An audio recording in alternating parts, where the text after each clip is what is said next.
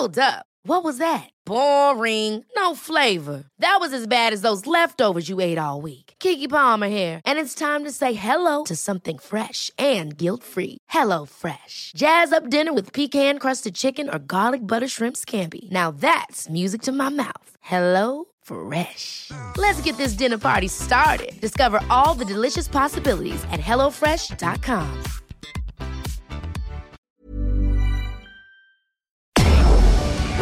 Tarde a tarde, lo que necesitas saber de forma ligera, con un tono accesible.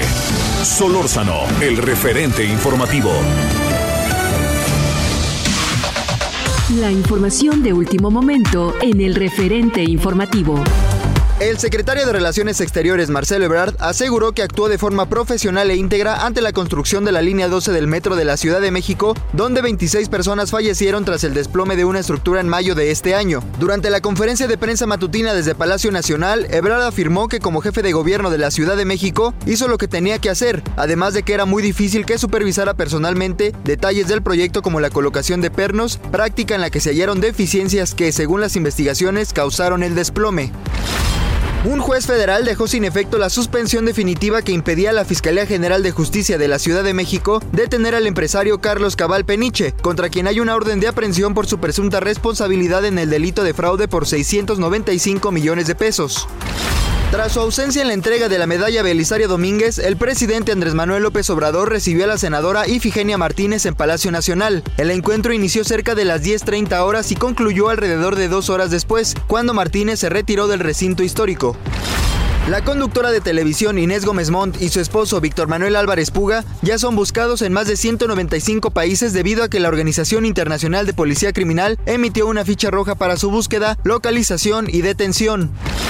Este día se dio a conocer el fallecimiento de Celeste Batel, esposa de Cuauhtémoc Cárdenas, ex candidato presidencial. La Cámara de Diputados guardó un minuto de silencio en medio del debate por la miscelánea fiscal.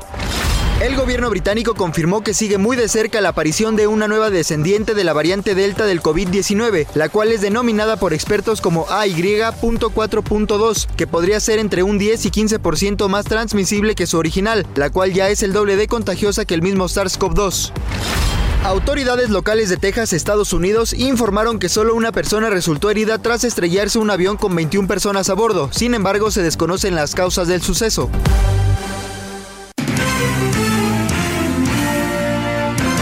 Esperamos sus comentarios y opiniones en Twitter. Arroba Javier Solórzano. Arroba Javier Solórzano.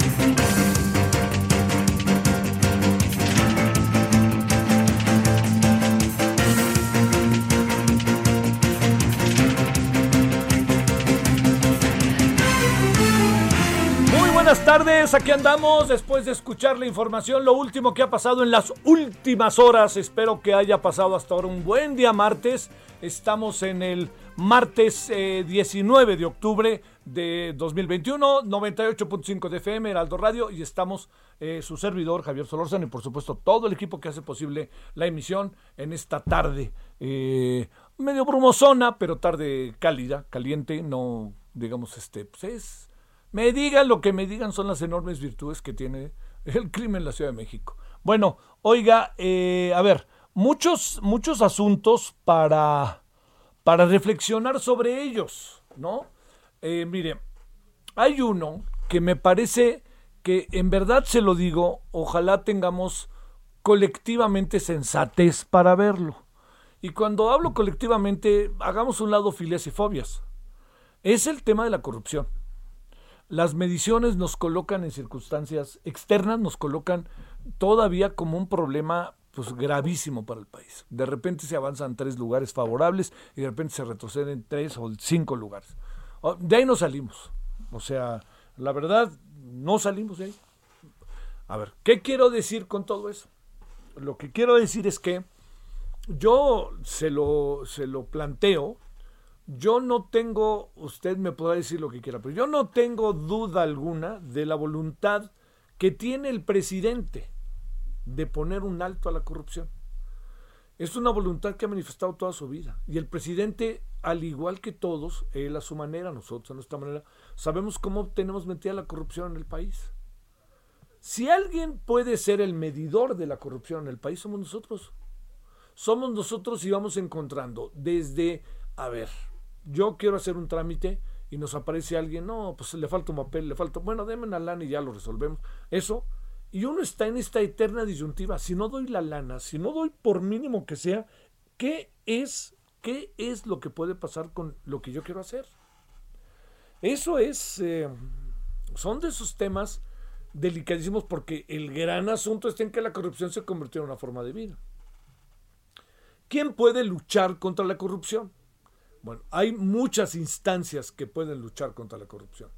Una de las instancias es el propio presidente, con actos concretos, en donde el presidente diga, yo sí me echo para adelante, lucho y de todas, todas. Otra, pues es cómo él expande sus decisiones hacia todas las instancias de gobierno. Y otras somos nosotros. Pero el gran asunto está en que si se convirtió la corrupción en una forma de vida, ¿cómo fregados le hacemos para resolver el tema? ¿Por dónde nos metemos? ¿No? Si yo quiero hacer un trámite, cada vez estamos más depurados, ¿eh? Tampoco nos tiremos ahí al, este, al precipicio. Cada vez estamos más depurados, pero en muchas instancias no. Si yo quiero poner un negocio, ¿cuánto cuesta poner el negocio? Si yo quiero abrir una tienda, ¿cuánto me cuesta? Si yo quiero poner una pequeña empresa, ¿cuánto me cuesta? Todo se vuelve problema, problema, problema, problema y no solución. Esa es una parte. Pero la otra está en que de repente aparecen cosas en la sociedad que uno dice, pues ¿dónde fregados estamos parados? A ver, le va una concreta. ¿Cómo podemos nosotros entender el caso Lozoya? O sea, me pueden a mí decir que es legal, ¿no? Que es legal porque el tipo estaba ahí y se fue y tenía derecho por cómo está el caso y por las dimensiones que tiene desde el marco legal. Pero imaginémonos qué pensamos todos colectivamente cuando alcanzamos a apreciar y vemos de manera fehaciente que un tipo que está en el centro de un problema real de carácter de corrupción legal está cenando en el Junán. Más allá de si el restaurante es caro o no, cenando en la fonda mi, este, Milonja mercantil. No, donde quiera. Él está fuera de las instancias, que esto es lo que me parece sumamente importante, de lo que uno presume un hombre como él debería de estar, porque es un hombre que no se nos olvide, está en el papel de chismoso, pero el hombre es responsable ya de delitos y tienen pruebas de que el hombre recibió dinero. Tan es así que tan lo recibió que dice que lo, repartió. Bueno, le vea usted lo que dice el director de Odebrecht antes de que pasara todo el relajo. Bueno, eso es lo que a lo mejor rompe este sentido también de la percepción de la corrupción. Nosotros, como ciudadanos, estamos viendo una circunstancia como la que le dijo. A ver, ¿qué? Fíjese, entendiendo lo, delicado que es. A ver, ¿qué es lo que pasa con el presidente López Obrador y sus hermanos? Sus hermanos son vistos a través de video recibiendo dinero. El presidente no puede decir recibir dinero ahí tiene un sentido solidario y recibir el dinero allá, ¿no? Como lo recibió este, gente cercana a algunos legisladores del PAN que el video sacó el señor Lozoya que él lo tenía. O sea, no hay dinero bueno ni dinero malo, el dinero es el dinero.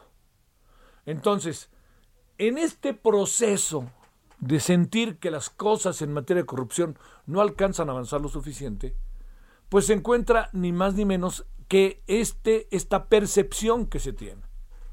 Insisto, a pesar de lo que me digan, yo soy de la idea que el presidente tiene una genuina voluntad de lucha contra la corrupción. La clave está en que él no puede partir de supuestos que tienden a ser maniqueos. Esto es bueno, esto es malo. Esto es lo que es. Punto. Y es igual el hecho de corrupción de un peso que de mil pesos. Es ahí en donde creo que hay otra instancia, además de todas las que le he hablado, que quede claro, él le he hablado de varias, no solamente esta última. Entiendo que esta última mucha gente se va a quedar claro, es que dijo, no, no, no. Yo digo, esto es un todo. Pero esta última instancia a la que me refiero, imagínese usted el significado que puede tener. Que el presidente eche a andar lo más pronto posible una investigación y que esté buscando que se aplique la ley de manera directa y estricta, no que esté con sus declaraciones un poco atemperando las cosas en función de unos y de otros. Esa es otra parte. Otra parte, pues digamos, dice la señora Tatiana Glutier, es también un acto de corrupción robarse el papel de baño de una oficina. Lo creo, pero bajo qué condiciones vivimos, cuáles son los salarios. Hay muchas instancias, ¿eh? Hay muchas instancias que también deben ser consideradas. El tema al final es un tema que pasa por la cultura, por la educación, por la formación y por el ejemplo que dan los gobernantes. Esa es una cosa importante. Si yo veo, por ejemplo, que hay un gobernante que eh, roba y no le hace nada, ¿qué pasa? Si yo veo que hay violencia contra las mujeres y no pasa nada, ¿qué pasa? Si yo veo que hay un asalto y al tipo a los tres días lo dejan ir, ¿qué pasa? Ese es, es el todo de la corrupción. El gran problema de la corrupción en buena medida pasa por los aparatos de justicia. Habla, pasa por la justicia. Ahí está, y su instrumentación. Entonces, yo digo, no, yo, yo no, no creo que deba de salir o no de la, de la cárcel este, Rosario Robles, pero la forma en que a ella midieron los actos presuntos de corrupción es diferente a la de otras personas que también llevaron efecto actos de corrupción. Eh, en el fondo yo le diría, el tema de la corrupción es de percepción, pero es, de, es lo que es, aún no lo alcanza la terca realidad. Y déjeme agregar dos cosas para, considerar. Una, no digamos que lo que pasa es que los institutos que midieron la corrupción y que nos han informado estos días, en donde México no alcanza a salir de sus grandes problemas de corrupción, tienen que ver con un o complot o tienen que ver con que quieren atacarnos. No, por una razón importantísima. Y esa razón importantísima, ¿sabe cuál es? La misma medición externa es la misma medición interna. O sea, los mexicanos, las mexicanas, sabemos que estamos ante un problema mayúsculo con el de la corrupción y vamos viendo que mucho trabajo cuesta salir. Lo pongo en la mesa para que consideremos lo siguiente. El gran proyecto del presidente, o diría uno de los grandes proyectos del presidente en esta administración, ¿cuál es? simple y sencillamente luchar frontalmente contra la corrupción. Se sabe que no la va a erradicar, pero a temperar al máximo. Y eso no está sucediendo. Y no está sucediendo porque por más que el entorno directo del presidente pueda con toda razón decir, vean ustedes lo que pasa en mi entorno inmediato, él es el presidente del país y tiene un gobierno.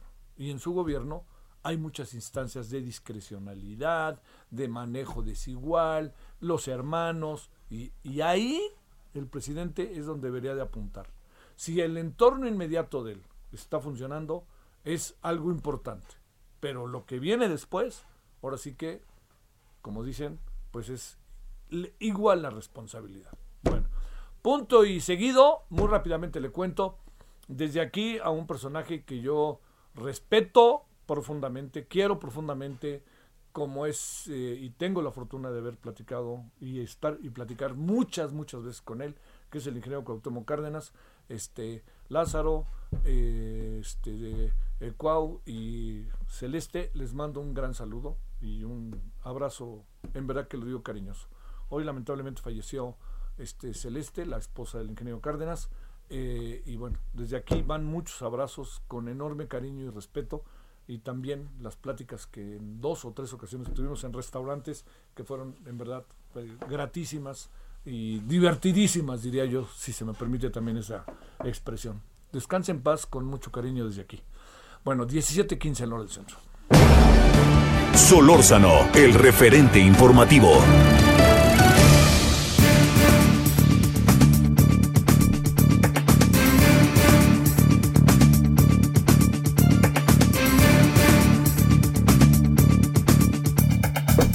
Bueno, luego, luego vámonos para que truene el asunto, nomás faltaba, ¿no? Miriam Grunstein, especialista en temas de energía. Querida Miriam, ¿cómo has estado?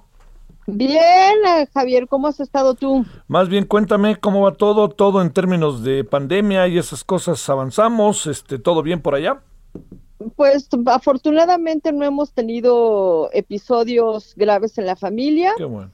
Pero esto del semáforo verde no me lo tomo, no me lo trago yo me voy a seguir cuidando casi como hasta ahora.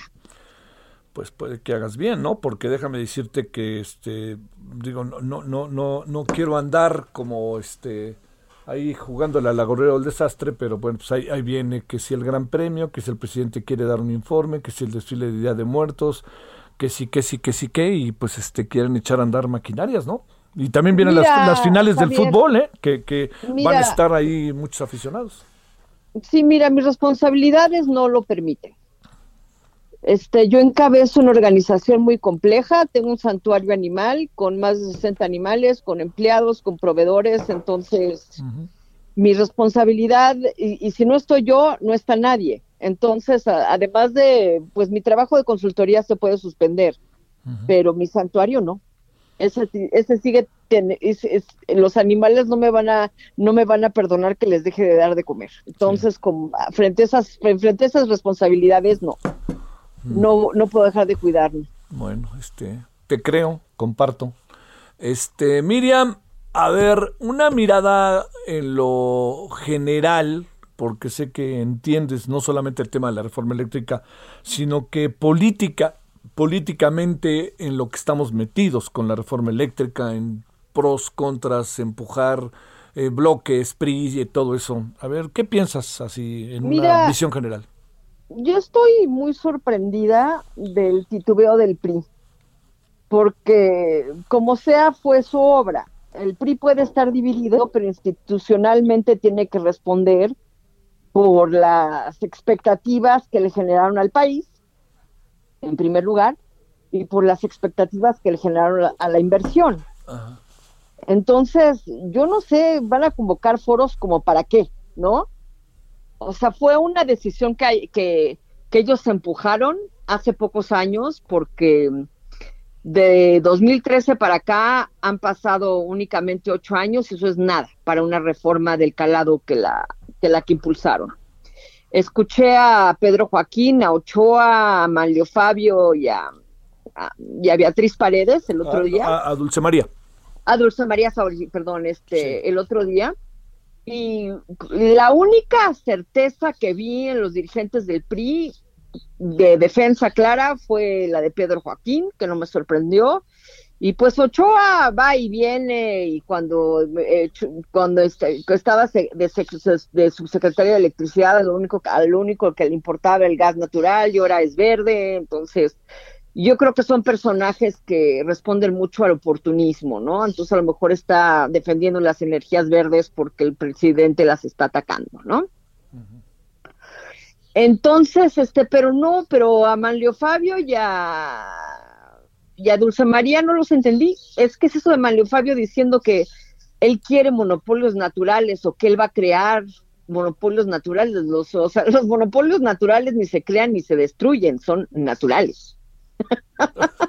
Puede crear monopolios legales, pero como que van a crear monopolios naturales, pues este cuate no tiene idea de lo que es un monopolio natural. Sí, pues sí. ¿No? Entonces, si Dulce María Sauri, que estaba con Salinas y con Cárdenas, o estás con Salinas o estás con Cárdenas o todo lo contrario. No, no, no entendí. Entonces, eh, es muy interesante porque ves la tremenda ambivalencia en, en Manlio Fabio y en Dulce María, y sí ves una defensa clara de Pedro Joaquín y de Ochoa. La de Pedro Joaquín la encuentro creíble, la de Ochoa me parece oportunista, ¿no? A ver. ¿Hola? Sí, te escuchamos perfectamente. A ver, este, este- a ver, síguele. Entonces, el PRI siempre ha sido un partido con el que me he sentido incómoda. Sí. En primer lugar, porque tú y yo crecimos con él, ¿no? Bueno, yo más o que sea- tú por, por alguna diferencia de edad. Eh, no creas que es tan querido. No. Nada más estás más, nada, nada más estás más canoso. No estás tan segura solamente. Bueno, y entonces. Entonces, este, como yo crecí con ese partido y vi muchas cosas, y tú también, pues estoy lejos de ser una creyente de la probidad y de la congruencia del PRI, porque siempre lo vi en el péndulo haciendo cosas este, extremosas, ¿no? Una política pública de cierto signo después de otro signo. Entonces, yo francamente en el PRI no confío, en el PRI no confío. Sí confío en la en el compromiso de ciertos priistas, como confío en el compromiso que tiene Pedro Joaquín. Después de todo fue la punta de lanza de todo eso y lo hizo yo creo que con, con muy buena fe. Pero no siento que el partido esté defendiendo la decisión institucional, la, la decisión no solo de, de- de partido, sino de Estado y de nación que tomaron en 2013. Y era una decisión gigante. Y se vertió la confianza de mexicanos y de extranjeros en nuestra credibilidad como receptores de inversión. ¿Y, de- y- sabes quién, quiénes van a ser los más fregados, Javier? ajá. los mexicanos. Y no te digo que los mexicanos de a pie, esos vamos a estar fregados en unos años cuando no aguante ya el, subsidio y la tarifa y esto truene y la tarifa eléctrica se vaya al cielo. Pero ¿sabes quiénes son los que menos pueden hacer en contra de lo que dice la reforma constitucional? Los, los bimbos, los oxos, porque ellos no se pueden ir a un arbitraje comercial porque les parte la que tú conoces porque es demasiado caro. Si se van contra Iberdrola, si se van contra Enel, si se van contra Electricidad de France, Engie, Naturgy, las que quieras, son un preso tototas. Esas sí se van a, se pueden ir a un arbitraje comercial, casi como plataforma de negociación. Ajá. Pero incluso Servitje, o sea, ¿tú crees que Servitje va a aguantar 10 años subyúdice en un arbitraje comercial esperando a que salga el laudo para que luego un juez mexicano no lo quiera ejecutar? Entonces, se- no se están metiendo con los grandotes, los grandotes tienen unas garras gavilanescas, rapaces, como dice el presidente, ¿no? Ajá. es la industria mexicana la que no se va a poner defender. Si cancelan todos los permisos y todos los contratos. Entonces, si, si vamos a volver a un esquema de sustitución de importaciones, ¿por qué le dan en la madre a las empresas mexicanas? Eh, ¿Es cierto que paga mucho más Oxxo que el ciudadano común? Mira, el ciudadano común tiene un subsidiazo. O sea, no debería decirlo, pero yo no debería de pagar lo que pago. Es totalmente regresivo que una persona con mi nivel de ingreso, que ciertamente no es el de Carlos Slim, Sí. porque soy muy tacaña, soy muy eficiente. Entonces pago muy poco por la luz. O sea, mi amigo que está en Monterrey, que está en la tarifa DAC más alta, pago 8 mil pesos al mes de electricidad. Pero él está consciente que paga 8 mil pesos, no al bimestre, al mes de electricidad porque tiene un aire acondicionado en cada habitación de su casa. Sí. Entonces dice, bueno, nosotros, nosotros nos, nos tenemos que, que, que, que, ahora sí que plegar a los costos reales de la empresa. No podemos estar subsidiados. Pero todo el esquema des- del, subsidio está mal enfocado porque es regresivo. Gente como yo no debería de estar pagando lo que paga. Entonces, si quieren subsanar las finanzas de CFE, primero que se fijen que también está distribuido el subsidio. Bueno, este, ¿qué te parece si la semana que entra le damos otra vueltecita al tema? Si no te importa, Miriam, ya viendo cómo, cómo van desplegándose las fuerzas políticas. ¿Sale? Con mucho gusto. Y sí, yo estoy muy... Ojalá, ojalá no convoquen foros porque esto se va a ir hasta... Sale. Bueno. demasiada incertidumbre. El referente informativo regresa luego de una pausa. Heraldo Radio. Estamos de regreso con el referente informativo. En el referente informativo le presentamos información relevante. Hey, it's Danny Pellegrino from Everything Iconic. ¿Ready to upgrade your style game without blowing your budget? Check out Quince. They've got all the good stuff shirts and polos, activewear, and fine leather goods all at 50 to 80% less than other high-end brands. And the best part? They're all about safe, ethical, and responsible manufacturing. Get that luxury vibe without the luxury price tag. Hit up quince.com slash upgrade for free shipping and 365-day returns on your next order. That's quince.com slash upgrade. Congreso de la Ciudad de México ampliará plazo para ejercer presupuesto participativo. Diputados visitarán comunidades afectadas por huracán Pamela. Hayan tres fosas clandestinas con restos óseos en Hermosillo. Congreso de la Ciudad de México adeuda 60 millones de pesos para la lucha contra COVID-19. Avión se estrella en Texas, no se reportaron personas fallecidas. Infonavit devolvió 348 millones de pesos a pensionados. Magistrado de Oaxaca es defraudado por casas financieras por más de 53 millones de pesos. Muere la esposa de Cuauhtémoc Cárdenas. Morena abre la posibilidad de aceptar modificaciones a la miscelánea fiscal.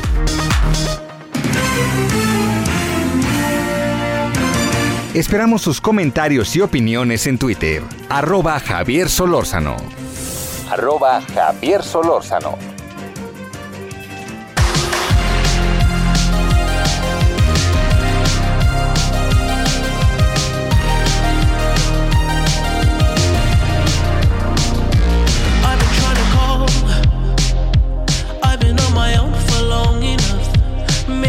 can show me how to love.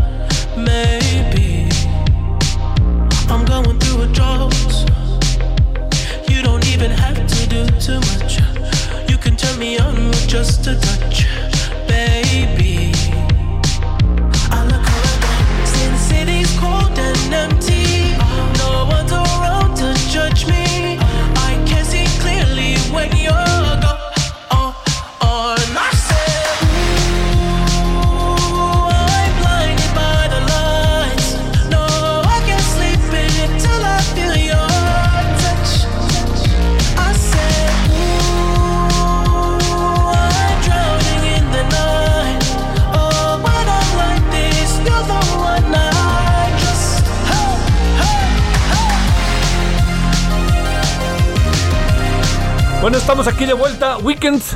Que este, yo la verdad que no lo conocía, me dicen que tocó en el Super Bowl. Reconozco que pues ahora sí, mucha gente va a decir, pues ya actualízate, ¿no? Pues bueno, ahí le echo ganas. Este Weekend, esto se llama Blinding Lights. Y esto After Hours Still Down Stadium Tour. Es una nueva gira. No anunció fechas, pero se espera que ya pronto lo vuelva a hacer. Y me late que es al recién casado, ¿verdad? Estos son del recién casado, entonces pues este bueno, imagínense, acaba de pasar su primer fin de semana el recién casado, ahora sí, de curso intensivo. Bueno, 18, 17, perdóneme, 17, 17, 32 en lo del centro.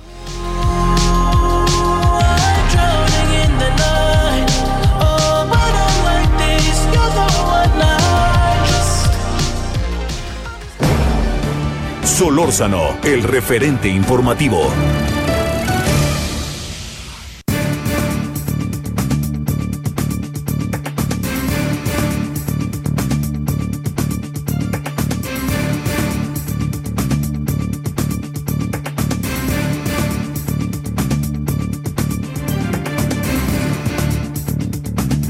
Estamos de vuelta, eh, hoy en un día muy importante, el día de pues la toma de conciencia del cáncer de mama. Es un asunto importantísimo. Usted ha visto que aquí en, en Heraldo Media Group, en todas las plataformas que tenemos, pues este ha habido un gran, una labor intensa de información, difusión, intento de toma de conciencia, y no, oiga, aquí y en todos lados. Creo que ha sido muy importante lo que han hecho los medios, lo que se ha hecho en muchas instancias que me parece que es este fundamental. Eh, le cuento que tenemos la oportunidad de conversar con Mari Ruiz, mujer que ha enfrentado en dos ocasiones el cáncer de mama. Mari, te saludo con gusto. ¿Cómo has estado? Buenas tardes. Muy bien, gracias, Javier. Con esa voz, supongo que, pues, este, de todas, todas, vas enfrentando lo que tengas que enfrentar, querida Mari. Claro que sí, cada día y decidir ser feliz, ser optimista y ponerlo sobre todo en manos de Dios. ¿Cómo te fuiste dando cuenta? ¿Qué pasó? ¿Qué pasó la primera vez? ¿Qué te decías? ¿Qué te decían? Ya sabes cómo son todas estas cosas, el susto, ahora que aguante el susto, ¿qué, qué pasó? Bueno, la primera vez, este, pues sí fue algo pues, sorprendente, ¿no? O sea, tengo mis antecedentes familiares, pero pues el- los estudios que nos tenemos que hacer cotidianamente cada año y todo eso, Ajá. pero sí sentía yo pues, cierto temor porque había sentido algo. Sí. Los estudios los confirmaron y pues, ahora sí que fue como un balde de agua fría, ¿verdad? Sí. y pues fue, fue, fue muy fuerte la primera vez y este pues sí tomé las fuerzas tomé lo que se tenía que hacer en esos momentos Ajá. el apoyo de mi familia la segunda vez ¿Tenías, tienes, ¿Tienes hijos? Sí tengo tres hijos Y eh, el, eh, el primero, te- ¿ya te, te apareció el cáncer de mama cuando ya tenías un hijo? ¿O cómo fue el proceso? no no no ya ya ya, ya tenía 48 años cuando apareció la primera vez Ay, caray. Oye, ¿cómo te diste cuenta? ¿Qué, qué fue lo que pasó? ¿Qué, qué, qué, qué- había dolor o, o qué sentías, pues? pues sentía un, una cosita como que me molestaba en el seno izquierdo Sí. Seno izquierdo. Entonces, Profunda, profunda. ¿O no? ¿O muy expuesta? No, no, casi no, no lo estaban expuestas. Las dos ocasiones no fueron muy expuestas, eran solamente como un tipo de molestia, Sí. porque sí me palpaba, me hacía mis revisiones y, y no sentía nada. Ya el casi, casi cerca de hacerme los estudios, fue Ajá. cuando ya decidí hacerlo, por decir, yo empecé a sentir algo y intuía algo. Y, y tuve que hacerme los estudios. A ver, Y ahí qué hiciste, Mari? Eh, digamos, un día tú ya te exploraste y dijiste, pues tengo que ir al doctor, vas al doctor y o doctora y, y, y qué pasa en esa sesión, ¿eh? pues previa a la cita del médico tuve que hacerme los estudios, la mastografía, el Ajá. ultrasonido. Y la primera vez, pues este, me hice la mastografía y me llamaron del laboratorio la primera vez. Wow. Ahorita estoy acordándome, me llamaron Sí. que tenía que regresarme a hacer el ultrasonido la primera vez. Ajá. ¿Y, y ahí la- empezaron los sustos? Empezó, empezó las citas con el médico. Ah, y ahí está el asunto, claro. ¿Y, Sí. qué, ¿Y qué te dice, qué te iba diciendo el médico, Mari? pues porque ya me palpó y dice, no, pues hay que intervenir, no hay que descartar nada, pues después de, durante la operación le sugiero que si va a estar el patólogo, si en ese momento el patólogo ah, da su decisión, pues hay que estirpar la mama. Yo le dije, haga lo que tenga que hacer. Ajá. De ¿Qué, decían los hijos, oye, Mari? Mis hijos, recibía mucho cariño, mucho amor de mis hijos, mucho apoyo, Ajá. veía su tristeza, veía que, que ellos también sufrían junto conmigo y junto con mi esposo. ¿Cómo no? Claro. Oye, y, y- y se da un proceso, te extirpan el seno. ¿Y qué es lo que Me, pasa? estir- me estirpan el seno la primera vez, Sí. mm, mis estudios este después de la de la estudio de la patología, pues este me dan un, un resultado en donde yo puedo este, tratarme con pastillas orales. Sí. para este son bloqueadores hormonales. Ajá. la tomé esa pastilla cerca de cinco años, seis años. Oye, Me- eh, tu vida, tu vida después de esa ocasión primera, ¿volvió a la normalidad o qué pasó con ella, María? Sí, sí, casi en un 90% sí fue a la normalidad, porque lógico que tenía, tenía restricciones en mi forma de cargar, de hacer esfuerzo, pero casi totalmente fue a la normalidad y con un optimismo pleno.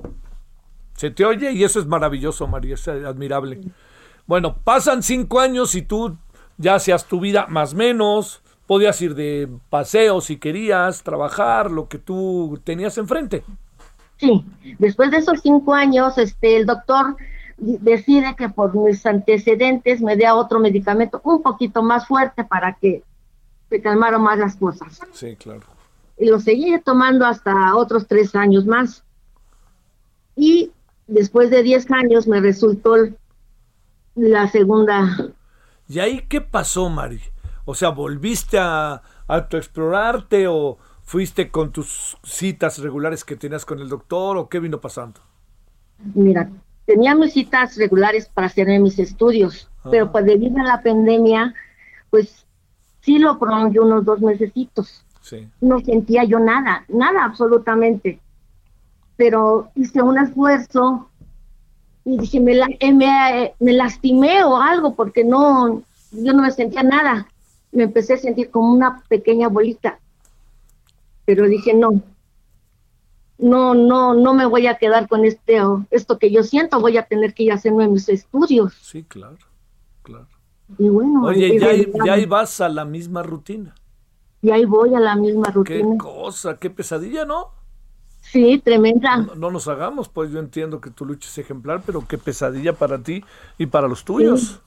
Sí, porque pues ahora sí que había vivido con mis hermanas y recientemente mi hermana murió el año pasado, Oh, el año del año pasado. ¿De eso? Sí, De cáncer. cáncer, primero ella le dio de mama y después ya, este, segunda vez fue de ovario. Sí, o sea, se le, se le empezó a... Sí, Híjole, híjole, bueno. Sí.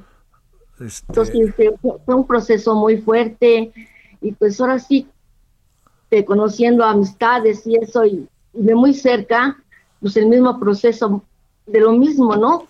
Entonces, ahora sí que es una carga demasiado fuerte, pero Claro. Oye. tienes que agarrar de algo, agarrar, agarrarte de la vida para seguir adelante. No, y agarrarte de los tuyos, ¿no? Que están en primerísima Sí. fila. Oye, Sí, claro a ver, sí. te, el, el doctor te, te volvió a auscultar te vol- y volviste a pasar por el mismo proceso. Te operaron y decidieron estirpar el seno otra vez, Sí, el otro. El otro. Ay, Dios. Oye, a ver, ¿y, y qué pasó con eso? ¿Qué, qué se vino dando? Pues después de que me operaron, fue un mes, mes, un mes más o menos, Ajá. ya me manda el doctor con la oncóloga para que decida mi tratamiento. Sí. Y ahí es donde se decide que son seis sesiones de quimioterapia Ajá. ¿Dónde las tomaste? En el Global Oncology, Onco- Oncology, ahí en el, la colonia Roma. Ajá. ¿Ya llevas cuántas veces a la semana? Iba una cada 28 días. Oye, ¿y te dejaban noqueada? ¿O, o- o no tanto? La primera vez fue mortal, la verdad, la verdad fue mortal. Y sí, sí me dejaban bloqueadas porque pues esa cansancio, dolor de cabeza, ganas de volver el estómago, Sí, sí, sí. náuseas, no sé, cuando no era una cosa, era otra, pero sí, sí, sí fue muy fuerte. Oye, ¿y este la familia cerquita? La familia más cerca que nunca. Qué maravilla. ¿Tienes nietos? Uno, Uy, bueno, uno, ese ha de estar abrazado de tus piernas, ¿no? sí, sí. Oye, bueno, y entonces lo que pasa es que eh, tienes estas sesiones cada 28 días y ya saliste o todavía estás en el proceso en este momento. Yo, el, la- después de que terminé la última, al mes y medio me volvieron a hacer unos estudios Ajá. para ver que no tuviera yo nada. Ay, qué maravilla. ¿Y? Gracias a Dios salí en ceros, nada, nada, nada, nada. Oye, y, y tienes que estar tomando regularmente pastillas. Este puede quedarse en, en- a pesar de la extirpación del seno algo que pudiera estar sobre tu pecho o alguna cosa así, o, o digamos se descarta al momento de la extirpación del seno. No, se descarta porque gracias a Dios no tenía este todos los ganglios y me estirparon todo, todo, todo y ya quedó limpia, limpia, limpia, los ganglios limpios. Qué maravilla. Ahora, ¿y qué es de tu vida ahora? Eh? ¿Sales, caminas, andas en la calle, te mueves o, o tienes que tener ciertas limitaciones? Tengo limitaciones porque tengo todavía las secuelas de ese cansancio, Sí, claro. dolor de piernas, a veces dolor de cabeza, pero pues ahí la llevo. ¿Te la pasas, en- estás en tu casa? Sí, la mayor parte estoy en mi casa. Mi familia, pues, yo sé que me procura lo que más puede. Sí, claro, bueno, te entiendo, ¿no? Pero, digamos, están cuando deben estar. Ahora sí, Sí. que eso es importante. Pero, pues también, ¿qué, qué va a hacer uno, no? Este, Mari, ¿cómo le haces con, con hijos que tienen su vida y que desarrollan sus proyectos, en fin, ¿no? Pues sí, es este, pues ahora sí hay que tomar otra vez, retomar todo y empezar a involucrarte otra vez en, en sus en lo que ellos hacen, Sí, claro. en todo. Oye, ¿y qué haces en tu cotidianidad? ¿Vas dejando mentalmente el asunto atrás? ¿O a veces te cuesta trabajo? ¿A veces revives la pesadilla? ¿Logras ir adelante? Esto que, esto que no, no se alcanza a ver jamás, pero es el estado mental en que una persona tan valiente y echada para adelante como tú este, eh, se echa a andar, pues. Sí, yo lo, yo trato de vivir y olvidarlo. Claro que sí tienes este, pues esas lagunitas de que empiezas a recordar y a Y y duele. el dolor te invade, pero no, o sea, yo trato de ser optimista y como esa vez le dije también al doctor, quiero ser feliz desde el tiempo que me tenga que vivir, Bueno, a todavía. pesar del diagnóstico. Sí, todavía, todavía. Estamos viendo que estás en cero, como tú misma dijiste. A ver, eh, en un día como hoy, en que pues, muchas mujeres, incluso en un porcentaje menor, ¿no? Hombres que también eventualmente puedan tener cáncer de mama, yo te diría, a ver, eh, ¿qué alcanzaste a ver? ¿Qué alcanzaste a ver con personas que ahí conociste, personas que supiste que también tuvieron que estirparle un seno, que iban a las sesiones de quimioterapia? ¿Qué alcanzabas a ver, eh? Pues alcanzaba a ver su tristeza en el rostro, incertidumbre de lo que iba a pasar, Claro. o sea, de lo que iba a hacer el día siguiente, porque a veces eran personas mayores y pues ahora sí que era su, su sufrimiento que traían en la, que se les reflejaba en la cara. Sí. Y los doctores, doctoras, enfermeras, verdaderamente sensacionales, ¿no? En muchos casos, ¿no? Sí. Tratándonos lo mejor de lo mejor. Solidarios. Sí. Eso está bien. ¿Y hoy cómo te sientes, Mari? Pues me siento bien, me siento tranquila y este, pues luchando también día a día Sí, con, to- con esto, ¿no? Sí. Sí, sí, sí, que es una cosa, pero fuertísima. Y además sabiendo que, pues hay... eh, ¿Qué les dirías a estas mujeres que nos hacen el favor de escucharnos, que están ahorita del otro lado, que, que a lo mejor pasaron por algo como tú, pero a lo mejor muchísimas no han pasado como algo como tú? ¿Qué, qué, qué les dirías en función de lo vivido? Eh? Pues que decidan ser fel- felices, que pues el cáncer pues es una etapa difícil, pero que la podemos superar, que le echen ganas, que le echen ganas a la vida, que, que se amen ellas mismas, que se amen, Sí, claro. se amen sobre todo. Oiga, y, y a los hombres, ¿qué les dirías respecto a las mujeres y lo, el papel, lo que deben hacer ellos en función de las mujeres, este, para ser solidarios con, con todo un día como hoy, que es el de la lucha contra el cáncer de mama? Este, ¿qué, ¿Qué les dirías que hagan los hombres, que hagamos los hombres? que sean muy pacientes cuando estamos en el proceso, que nos entiendan, porque hay veces que los estados de ánimo pues sí nos rebasan, que nos apapachen, que nos apapachen, Claro. nos consientan. Claro, claro. que, sean, que seamos solidarios, ¿no?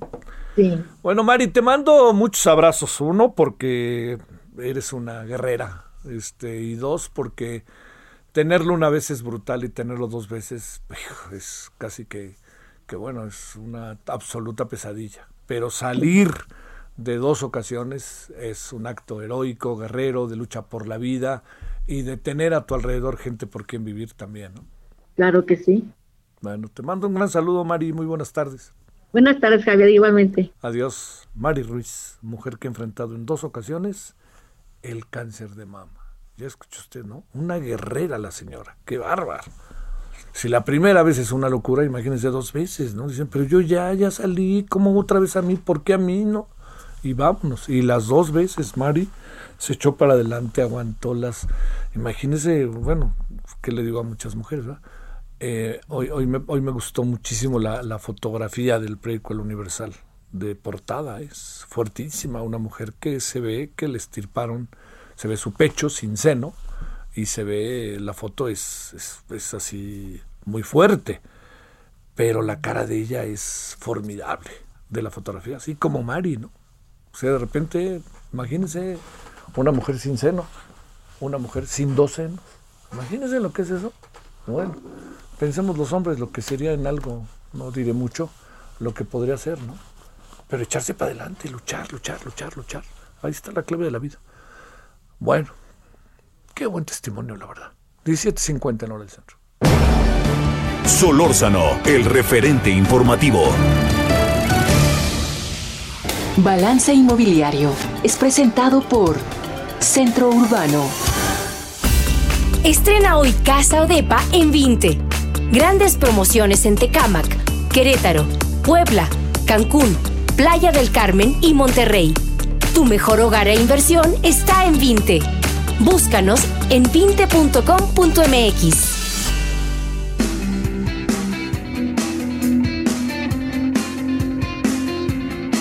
Querido Horacio, te saludo con gusto. ¿Cómo has estado? A todo dar, querido Javier, muy buenas tardes y bien, disfrutando todo este octubre urbano que fíjate que está lleno de eventos que tienen que ver con la planeación de las ciudades, tema que me gusta, entonces, pues disfrutándolo, disfrutándolo, mi querido amigo. Oye, déjame decirte, Horacio, que el tema que traes hoy, muchos este, lo pueden eventuar, muchas, muchos lo pueden eventuar, le pu- pueden pensar, a ver, yo necesito hacerme pues de, un ingreso y, y ese ingreso puede venir por lo que tú planteas, ¿no? Tener una casa, rentarla, tener un departamento, rentarlo, conviene, no conviene, ¿cómo la ves, Horacio? Mira, la verdad es que sí conviene. Siempre los mexicanos, y creo que en muchas partes del mundo, estamos muy acostumbrados a que cada que hay un mal momento, pensamos que no hay mejor inversión que los ladrillos. Y la realidad es que los ladrillos acaban siendo, que acaban respondiendo siempre. Porque siempre que vamos a, a- a pasar un momento de crisis, decimos, obviamente asumiendo que tenemos un excedente de recursos que no podemos invertir en otras cosas, porque a lo mejor ahorita no es un buen momento para abrir varias, varios tipos de negocio, no es un buen momento para comprar otros activos. Creo que nos hemos dado cuenta de la diferencia que si tenemos un excedente de dinero, pues es mejor comprar un bien raíz que comprar dos coches, que comprar tres coches, aún y cuando los coches, mucha gente dice, los voy a comprar y los voy a poner a trabajar en una plataforma de las digitales. Sin embargo, con, los bienes raíces el tema es otra cosa, porque estás comprando un patrimonio, estás comprando una ubicación, estás comprando un activo que te genera desde el día uno, independientemente que lo rentes, genera plusvalías. O sea, tú sacas un coche y al día siguiente de que lo sacaste de la agencia ya vale menos. Con los bienes raíces sucede al revés. Entonces, me parece que es un buen momento, obviamente asumiendo que la gente que va a invertir tiene que tener dinero para invertir. Comprar algo con un crédito mayoritariamente como forma de pago no es una inversión, es una ruleta rusa. Entonces, hablamos de invertir quien tiene el dinero para comprar de contado o que tiene una cantidad importante para así tomar un crédito, pero que la compra no sea únicamente crédito, porque si no va a ser difícil que rec- recuperar la inversión. O sea, sí. O sea, sí. O sea, sí en muchas vertientes. Gente que tiene ahorita dinero y que lo podría invertir en otra cosa, pero los negocios están parados. Gente que necesita la casa, gente que a lo mejor tiene hijos y dice, lo compro ahora para pensar que dentro de dos o tres o cuatro o cinco años que mi hijo lo necesite, tener el departamento que a lo mejor en cinco años no puedo comprar porque esa ubicación ya subió de precio. Es un buen momento. Además, compras, la realidad es que sí puedes rentarlo eh, la renta no, no hay que entenderla como el mecanismo que con lo de la renta voy a pagar la mensualidad de la hipoteca con lo que lo estoy comprando. No es así, te digo, si tú quieres hacerla, hacerlo como inversión, tienes que meterle ahorro, tienes que meterle capital. Si quieres hacerlo especulativamente, te la estás jugando, decir, pues voy a comprarlo con crédito. Lo más seguro es que la mensualidad de la renta no alcance a pagar la mensualidad de la hipoteca. Entonces yo diría, sí conviene como inversión, es una forma de ahorrar, es una forma de invertir. Desde el día uno que compras un bien raíz va ganando plusvalía y además tienes la renta que te pueda generar. A mí me gusta mucho, me parece que este es un buen momento porque los precios no se han elevado, las tasas de interés de los créditos están baratas y te digo, hay muchísimas opciones de negocio que uno haría normalmente, pero que en este momento no es bueno, eh, no es el adecuado para hacerlo. Tú y yo que estamos en medios a lo mejor diríamos, pues, es que yo prefiero invertir en una revista. Bueno, sí, pero a lo mejor ahorita no. A lo mejor ahorita no es el momento adecuado, ¿no? Sí, sí, sí. Te mando un gran saludo, Horacio Urbano, con el gusto de siempre. Abrazo, amigo, que estés muy bien. Hasta luego. Balance Inmobiliario fue presentado por Centro Urbano. Vámonos donde nadie nos juzgue. Pásela bien, hay tarde. Nos vemos a las 21 horas en la hora del centro con muchos asuntos Heraldo Televisión. Tenga buena tarde. Adiós. Hasta aquí, Solórzano, el referente informativo.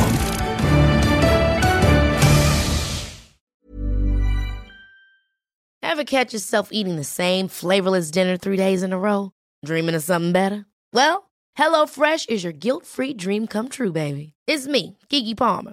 Let's wake up those taste buds with hot, juicy pecan-crusted chicken or garlic butter shrimp scampi. Mm. Hello Fresh. Stop dreaming of all the delicious possibilities and dig in at HelloFresh.com. Let's get this dinner party started.